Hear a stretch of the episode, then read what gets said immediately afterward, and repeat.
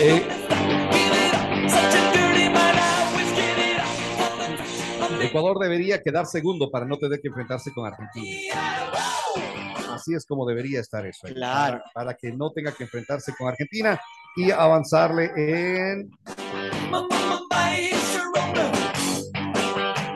y avanzarle en las rondas. Con este simulador lo vamos a jugar el día de mañana también y a ver quiénes a quiénes nos van dejando ahí en el camino para tener una idea de cómo quedarán los cuatro los cuatro amigos los cuatro equipos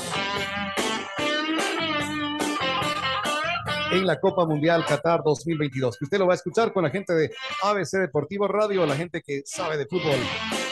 100.9 retumba la radio del Mundial. Estará ya en Qatar. Está ya con nosotros. Ya está. Ya está. Oye, qué rica vida, ¿no? ¿Quién quisiera ser Alejandra Carrillo, no? O sea, voy a. Ya, ya apagó la cámara, Ahí, Alejandra. ahí, ahí se prende, ahí se prende. Ya, ya, Ya, ya. ya, ya, ya, ya. Ahí, ahí. No, no, todavía no está. Ahí, Ya ¡Ahí está. está! Vamos a cambiar de profesión, nos vamos a dejar de ser comunicadores, de ser locutores, presentadores, nos vamos a hacer eh, psicólogos, Psicólogos, para claro. andar viajando por el mundo. Obvio. ¿Verdad Por aquí, sí? por aquí. ya, bueno, vamos a darle la bienvenida, está con nosotros Alejandra Carrillo. A ver, Existen dos maneras de ser feliz en esta vida. Una es hacerse el idiota y la otra. Ahora, enlazados en tu mente, abrimos el camino para que encuentres tu inspiración. Estamos enlazados con la psicología. enlazados con la psicología, está con nosotros vía Zoom la psicóloga Alejandra ¡Carrillo!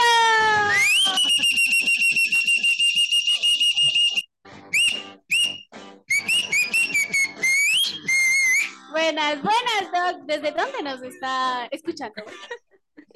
Hola, muy buenos días a todos. Bueno, ahorita estoy, sí, otra vez estoy fuera del país. Ustedes entenderán que hay veces uno por negocios, trabajos, tiene que también salir fuera del país. negocios se presentan cada 15 días. Está bien. Algo así. No se note la envidia, ¿no?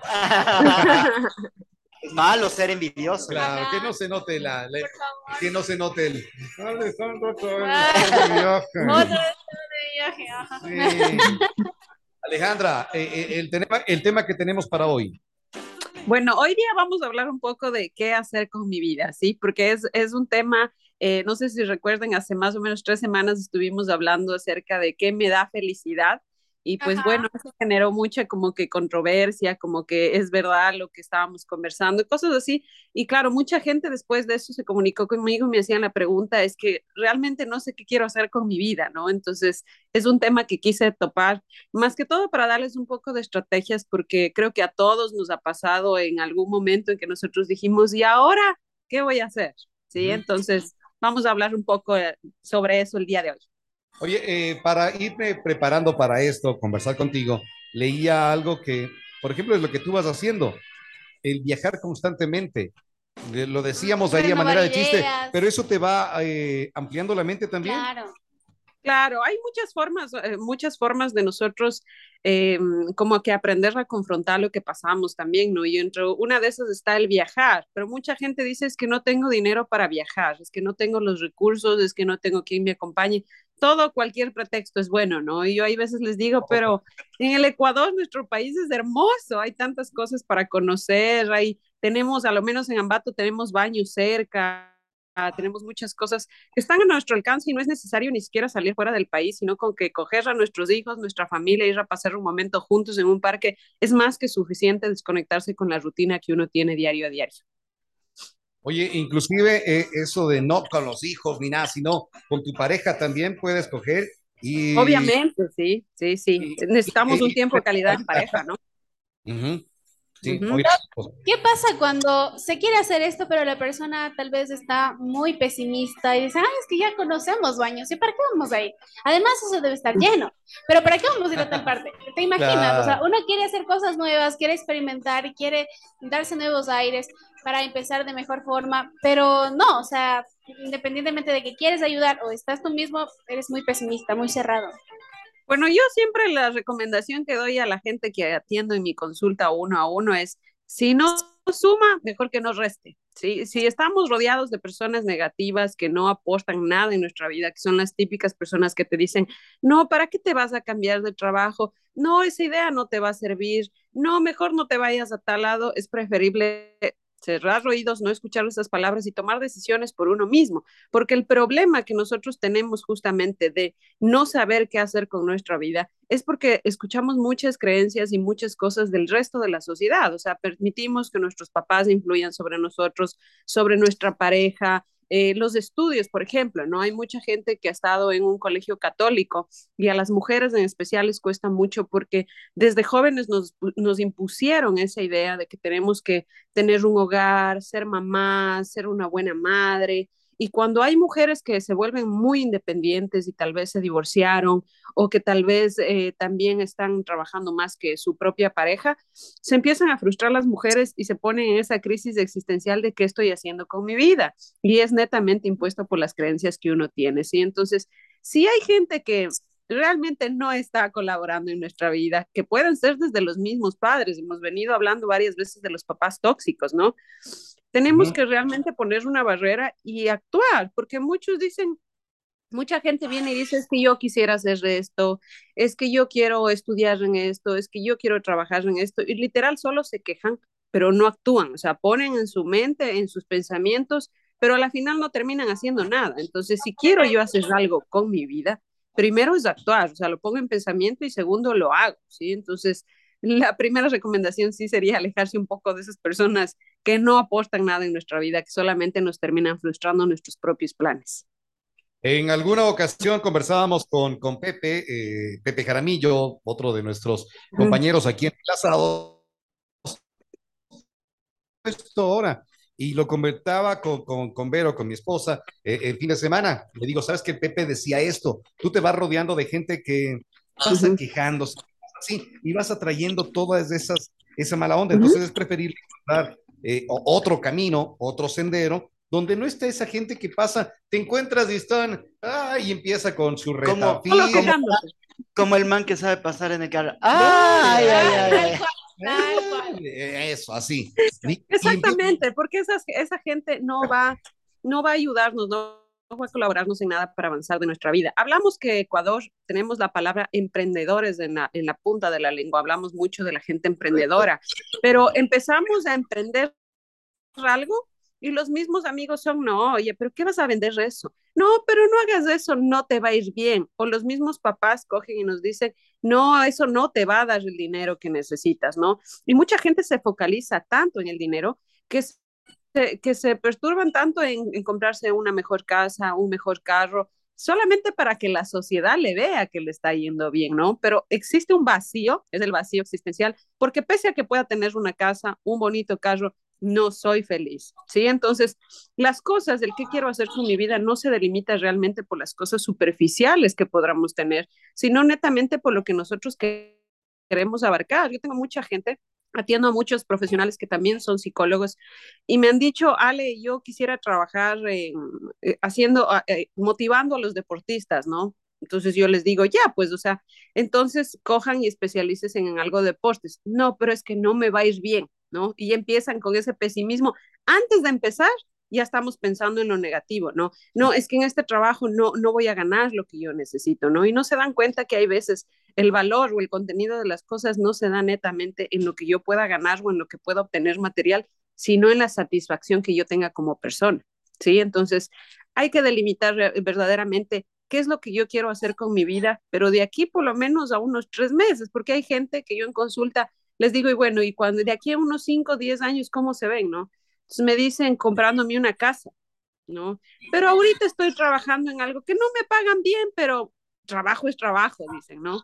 Entonces yo le digo, a ver, y si quieres proyectarte una casa, ¿cómo vas a lograr conseguir esa casa? ¿no? Y se quedan como que, es verdad, no se va a cumplir mi sueño, ¿no? Entonces, hay veces que los sueños tienen que también medirse en lo que uno quiere ser como persona. Hay mucha gente que le va a gustar más viajar que tener una casa de 4, 5, 6, 7, 10 pisos, ¿sí? Hay gente que disfruta más, se sienta, puede sentarse en algún lugar solito a comerse algo en un parque y se da cuenta qué quiere hacer de su vida. Entonces aquí viene mucho la reflexión de qué quiero yo hacer con mi vida y cómo lo voy a ejecutar también, porque mucha gente es muy soñadora en Ecuador vivimos en un país que es muy soñador también. En el mundo somos muy soñadores, pero no actuamos. Entonces, ¿de qué nos sirve soñar si esos pensamientos no lo ponemos en acción? No nos sirve de absolutamente nada. Entonces, el qué hacer con mi vida es hazlo. Haz algo con tu vida. Ale, y volvemos a lo mismo, ¿no? De que el hecho de, que no lo hacemos por el miedo. Eh, es justamente lo que no te deja hacer más, porque no sueltas, pero tienes miedo, si tienes miedo, hazlo con miedo, pero hazlo. ¿Qué es lo peor que te puede pasar? Pero mucha gente, incluso uno, no lo hacemos por el hecho de saber que no, que no nos va a funcionar, que nos va a ir mal, y nos ponemos de pesimistas e incluso sin ni siquiera empezar un proyecto. Claro, una de las cosas que tenemos que hacer, una estrategia fundamental para saber qué quiero hacer con mi vida, es justamente dejar el miedo a un lado. ¿Por qué? Porque el miedo viene netamente de las creencias limitantes que nosotros podemos tener con nuestra familia, con, nuestro, con nuestra manera de cómo cómo fuimos formados desde pequeños. ¿sí? Hay muchos niños que, por ejemplo, les dicen desde chiquitos a las mamás que cometen tremendo error, si no te duermes bien el coco y te comerá, ¿no? Como la canción, ¿no? ¿Y qué pasa con esos niños? A la, a la larga, cuando tienen 10, 12 años, no se pueden ir a dormir con la luz apagada o tienen miedo de que algo les va a pasar en la oscuridad. ¿Quién fundamentó ese miedo? Nosotros mismos como mamás, ¿sí? Entonces, los miedos, aunque pareciera que tal vez ese miedo de ponerle de que el coco le va a comer a un niño no significa nada, es todo lo contrario, porque un papá cuando grita a un hijo, lo que hace es fomentar ese, ese miedo, ¿no? La autoestima de ellos baja porque piensan que estamos haciendo algo mal y a la final cuando somos adultos no, puedo, no podemos ejecutar un plan porque esperamos la aprobación del resto. Tenemos miedo a, como quien dice, a votarse frente a la vida, a lanzarse, a hacer algo. Primero es por el que dirán, ¿no? El miedo a equivocarnos frente al otro, ni siquiera con nosotros mismos, sino frente al otro. ¿Qué van a decir si yo me divorcio? ¿Qué van a decir si mi marido me pega? ¿Qué van a decir? si mi hijo es alcohólico. Tenemos el miedo, pero por lo que la sociedad nos dice, más no el miedo de confrontarnos con nosotros mismos. Yo siempre en consulta les digo a las, a las personas que van, le digo, bueno, ya ver qué idea tiene, ¿no? Y me dan su idea y le digo, ¿y qué perderías? Entonces se quedan como que tal vez dinero ya, el dinero va y viene, ¿qué más perderías? Tiempo tiempo tienes el resto de tu vida, ¿qué más perderías? Y les sigo preguntando, ¿no? Hasta que se dan cuenta y dicen, es verdad, no perdería nada, entonces hazlo, ¿sí? Entonces una forma de saber también qué quiero hacer con mi vida, de tener una estrategia, un camino de lo que yo quiero hacer, es también confrontar sus miedos. Yo siempre digo, información mata estrés. A ver, quiero ser el mejor deportólogo del Ecuador. ¿Cuántos deportólogos en el Ecuador hay? Quiénes son los mejores en la ciudad donde estoy, porque todo el mundo también se, hace mucho al mundo, ¿no? A la idea más grande en vez de hacerse a la idea más pequeña. A ver, yo estoy en tal ciudad, ¿quién es el mejor aquí? ¿Cuál es mi competencia? Si pierdo, ¿qué podría hacer? A ver, solo ha habido dos, entonces tal vez puedo ser el tercero mejor, ¿sí? Entonces, de esa forma, ir confrontando los miedos que tenemos y arriesgarnos, porque no, nadie pierde nada. Yo en algún momento en consulta, les cuento porque fue algo súper gracioso, en consulta le pregunté a alguien qué es algo que ha querido hacer toda su vida y que nunca lo ha hecho. Entonces me dijo, lanzarme de un puente o lanzarme en paracaídas, ¿no? Entonces yo le dije aquí en, baños, ahí se lanzan, en el bungee jumping se lanzan ahí en el puente, le dije, ¿por qué no va un día de estos, no? Pero, o sea, yo lo, fue una idea, ¿no? Porque me dijo algo y fue una idea al aire que yo lancé, porque yo soy muy arriesgada en esos juegos, entonces le dije, vaya, ay, diviértase, ¿no? Entonces, claro, el día, la semana siguiente, primero llegó con una cara de susto y después era de felicidad todas las emociones ahí. Y era porque verdaderamente ella fue y se lanzó del puente de Ficoa, de Ficoa, perdón, de, de Baños, de este donde es el, el donde saben hacer por, la, por las cascadas, por ahí se lanzó. Y ella estaba súper feliz, dijo, Ale, ni siquiera me acuerdo cuándo fue la última vez que verdaderamente sentí esa adrenalina, ese miedo, ese quererme lanzar a las cosas. Y ahora sé que estoy lista para hacer más cosas.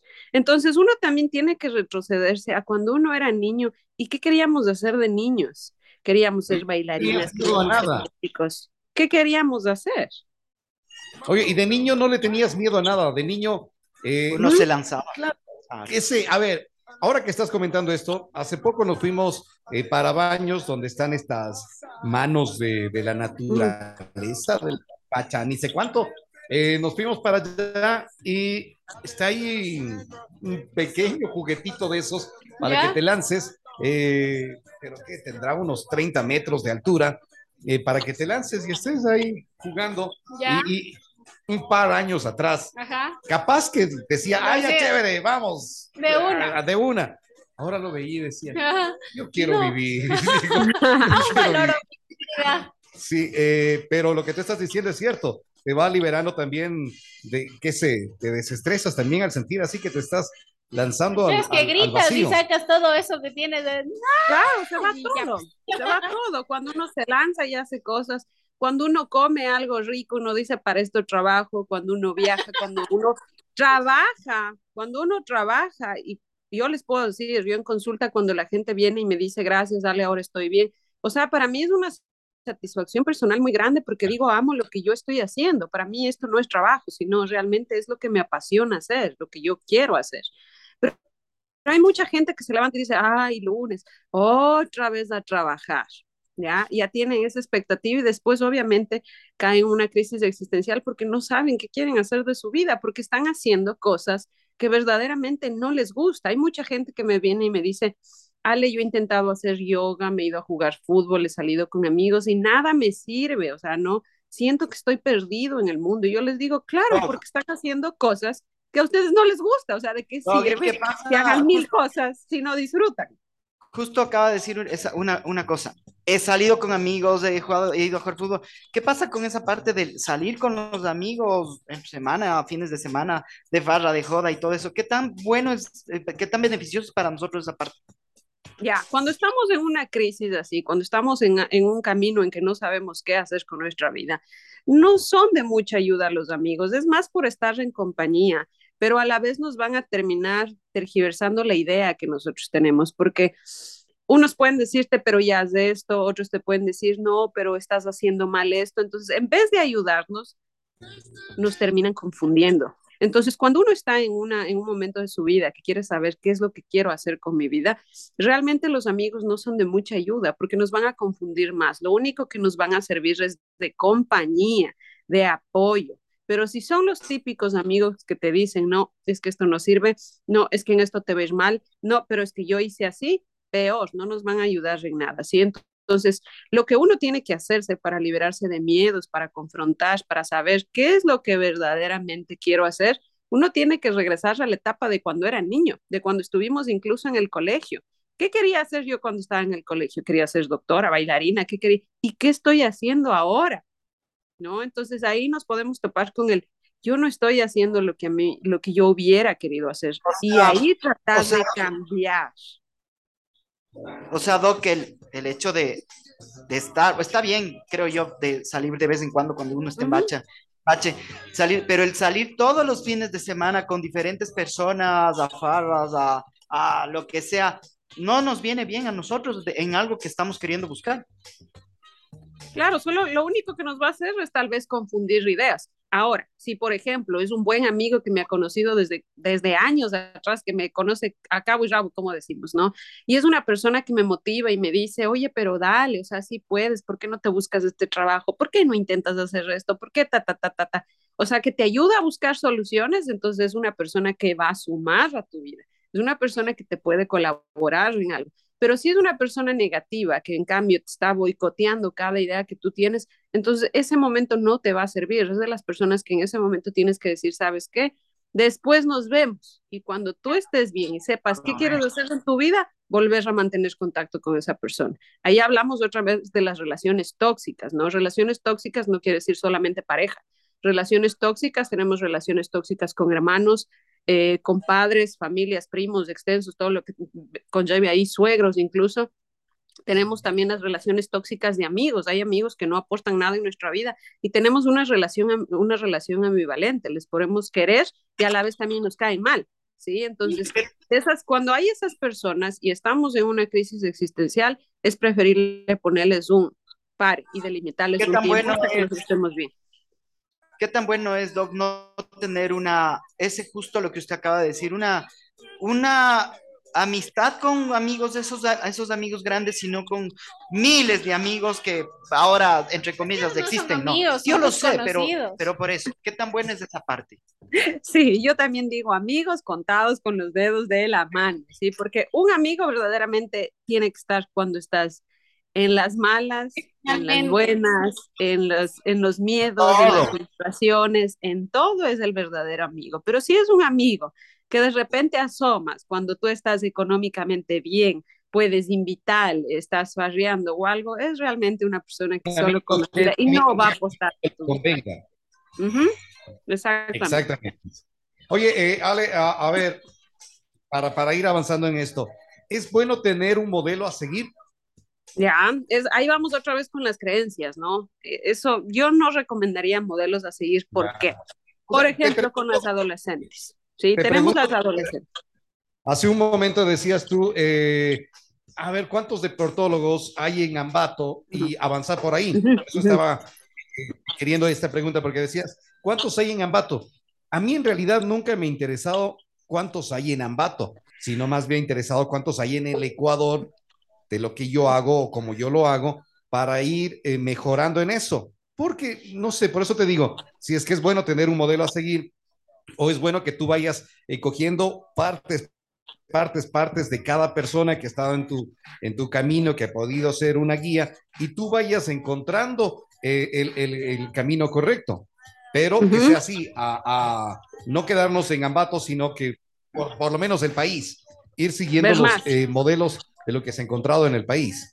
Ver más, exactamente. Ya, por, tenemos por eso era dos modelos. Que te preguntaba aquello de, tenemos las, tenemos los dos modelos que son o positivos o negativos. Por ejemplo, para los adolescentes, ¿no? Hay muchas chicas que cogen modelos a seguir de que quieren ser súper delgadas. Entonces, un modelo a seguir negativo, ¿sí? Pero si yo justamente me quiero arriesgar algo en la vida y quiero hacer algo nuevo, quiero intentar coger una guía, Claro, me iré a personas que pueden estar dentro, fuera de mi país. Lo que yo delimitaba más en la ciudad era para personas que recién se están comenzando a arriesgar, que no tienen ese de que yo hago esto y punto, ¿no? Entonces, tratar de hacer desde más chiquito a lo más grande, ¿sí? Pero para personas que ya son obviamente más arriesgadas, claro, incluso hay mucha gente que dice, no, yo no le voy a dar un like a esa persona porque va a pensar que le estoy siguiendo, ¿no? Y viene ese celo hasta profesional, cuando realmente podrían ser una guía para un mejor trabajo que podemos hacerlo, ¿sí? Podemos tener, yo por ejemplo, tengo muchas colegas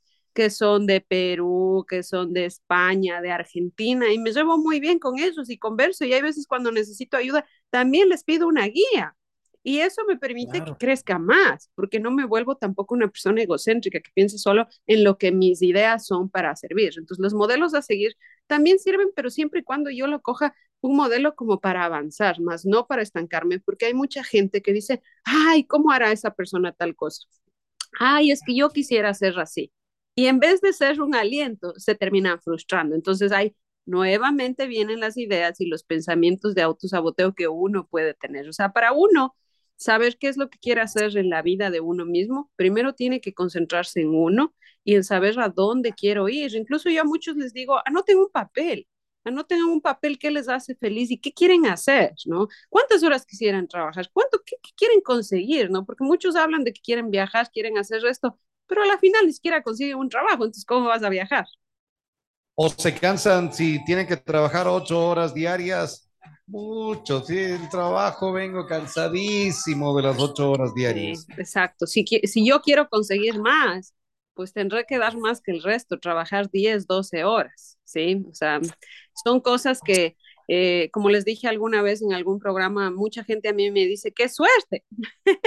y no es suerte, la suerte se hace, se crea, se construye, se trabaja, se madruga, ¿sí? Se hace para que uno pueda ah, tener... Esto de, la, madrugar es otra de las cosas, ¿no? Eh, de madrugar es otra de las cosas. La gente no le gusta madrugar. No les gusta. Y quieren acostarse temprano. Así mm. es, así es. Yo, yo les cuento, yo trabajo con gente que está en Rusia, que está en España, que está en Australia, y hay veces a mí me toca levantarme a dar terapia a las 6 de la mañana, ¿sí? Entonces, si yo quiero obtener algo más, si quiero crecer internacionalmente, pues también tengo que hacer ciertos, ni siquiera sacrificios, sino levantarme con ánimos de decir, qué bien, o sea, di a alguien que está en otro país, ¿sí? Pero la gente, en cambio, ¿qué es lo que tiende a hacer? A quejarse. Me termino quejando. A lo menos en el Ecuador, lamentablemente, somos un país, no solamente en el Ecuador, en Latinoamérica somos muy negativistas. Latinoamérica somos muy negativistas y todo le vemos el no, el pero y el por qué no. Y el después. Eh, en parte de las quejas es lo que ya viene como de costumbre, ¿no? Porque estás en el colegio y estás fastidiado de ponerte el uniforme. Ya no quieres ponerte el uniforme, ya no te gusta ya no quieres estudiar. Ya no oh, digamos que sí quieres Porque ahorita en esta fecha, ya que se acabe, pero, quieres pero vacaciones. Llegas a la universidad y en cambio añoras el uniforme porque ahí ya, ¿y ahora qué ropa me voy a poner? Y siempre te vas quejando. ¿Te pasó o no te pasó, Lina, aquello? Te quejabas del uniforme y, después, ¿y ahora qué me pongo? Ya no tengo que ponerme. Claro. Y tienen el arsenal de ropa.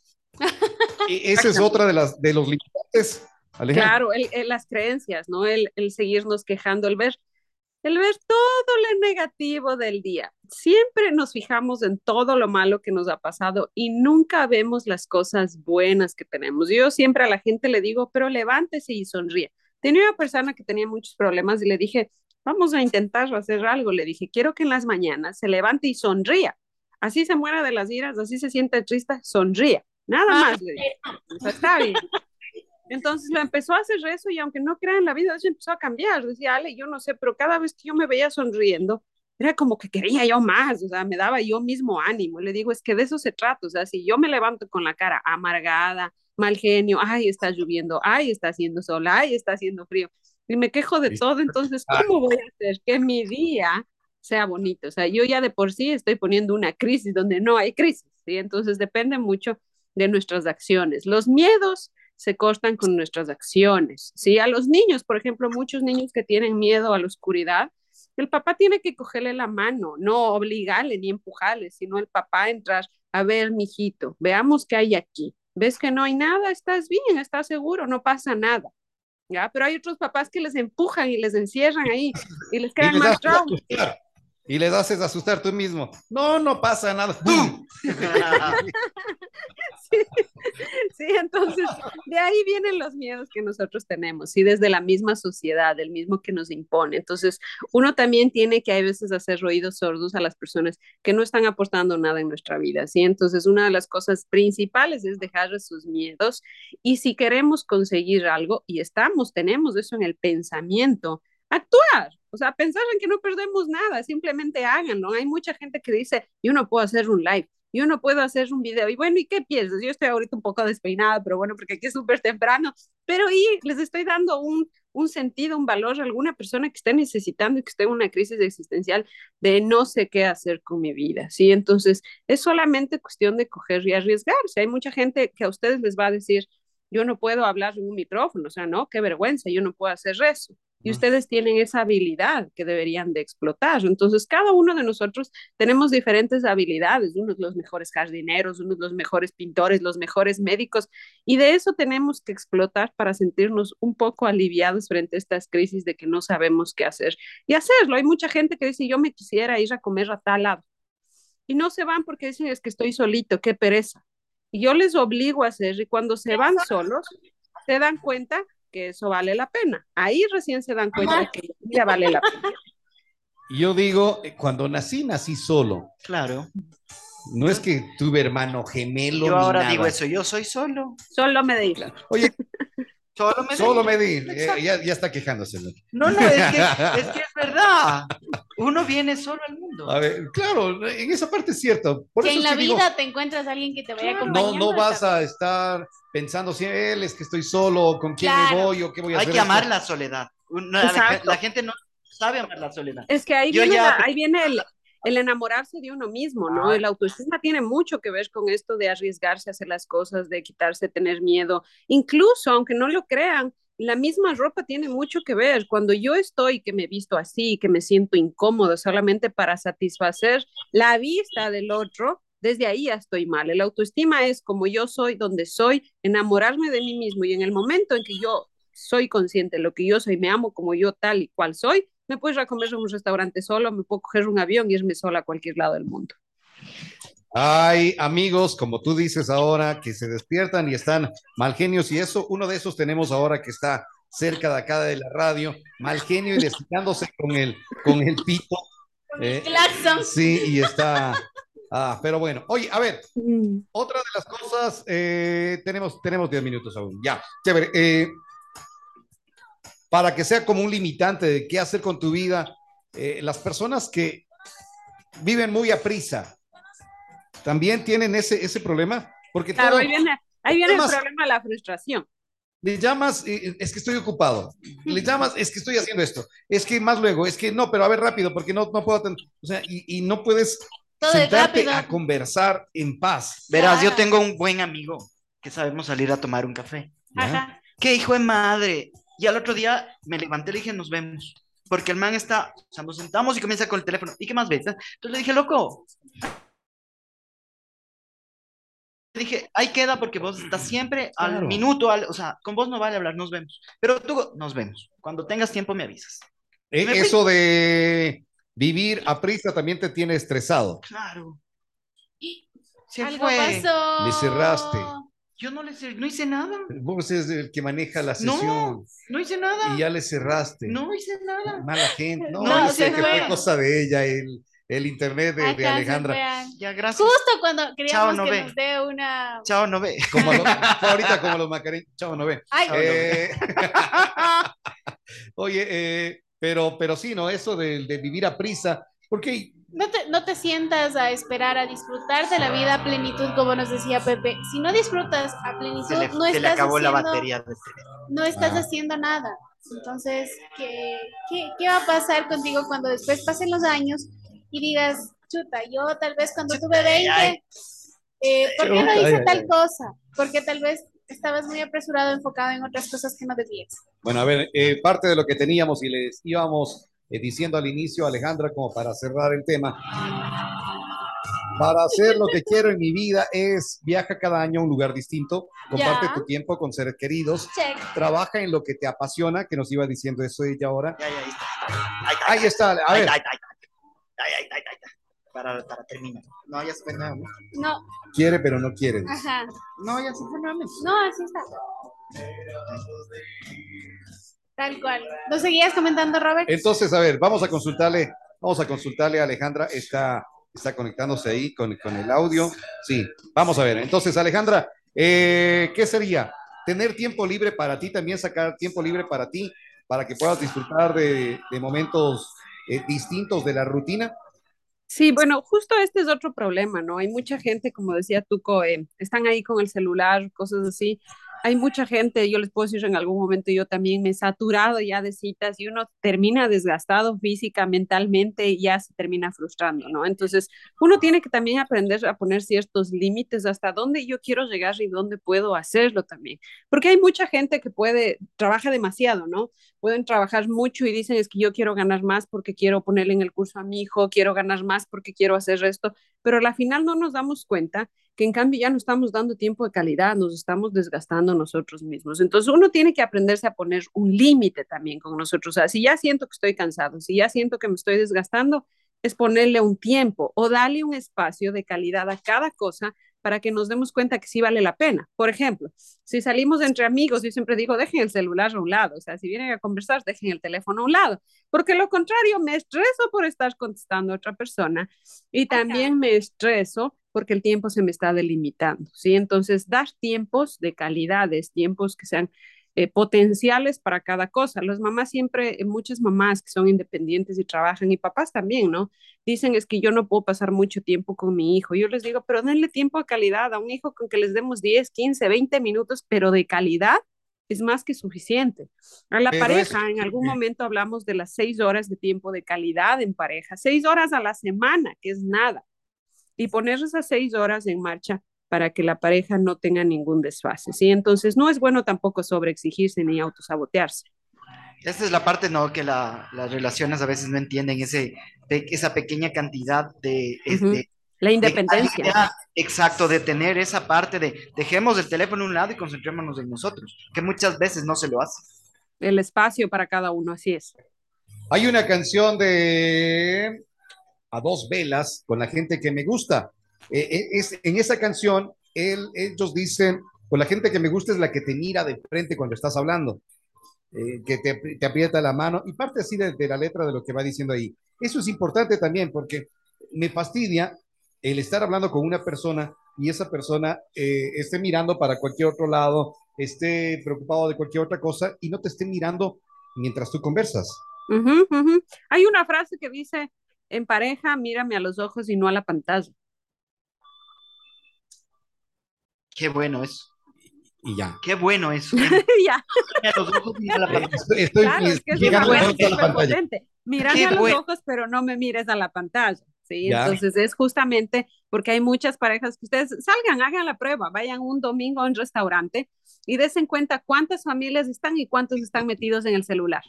Sí, sí, sí, lo hemos, lo hemos visto eso. eh, eh, y, y- y criticones, porque para eso somos buenos. eh, vemos cómo están otras familias que están, pero los cuatro y no hablan para nada. Están eh, cada Teléfono. uno con, con su teléfono y cada uno ya comiendo y, y, y- y no conversan nada, no hablan nada. Entonces, claro, el papá puede decir, ¿para qué trabajo? ¿Para qué hago esto? La mamá puede decir, ¿y para qué estoy haciendo esto si ni siquiera me hacen caso? No existo. Ah. Claro, Oye, pues que pero- ellos también se están anulando. Eh, hace un momento que decías eh, la atención para, para tus hijos y estas cosas, eh, o el tiempo de calidad para ellos, lamentablemente se va con eso. El que tenemos el tiempo, pero como no tengo muchísimo tiempo para ti, tómate, compré esto. Y vas dando ujú. obsequios, obsequios, Queremos compensar. Claro, y vas compensando con, con eh, material eh, lo que tú no estás ahí. Entonces, y el rato que quieres reclamar de compartir el momento eh, juntos, pero están en lo que tú mismo les entregaste. Así es, así es. Después nos quejamos. Es que no me hace caso, es que es materialista. Entonces, es justamente delimitar las cosas, o sea, hacia dónde quiero ir. Porque ese, ese tener mucho o no hacer nada y tener miedo a no hacer nada, eso es lo que nos produce una crisis existencial de qué quiero hacer con mi vida.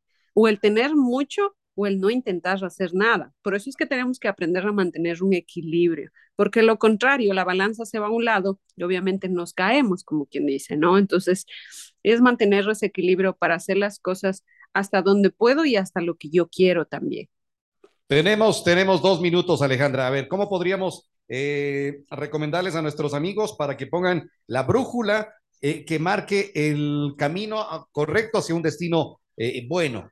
¿Qué es lo que le- Bueno, ahora que ya estamos, que estamos en noviembre, prácticamente ya se nos está acabando el año.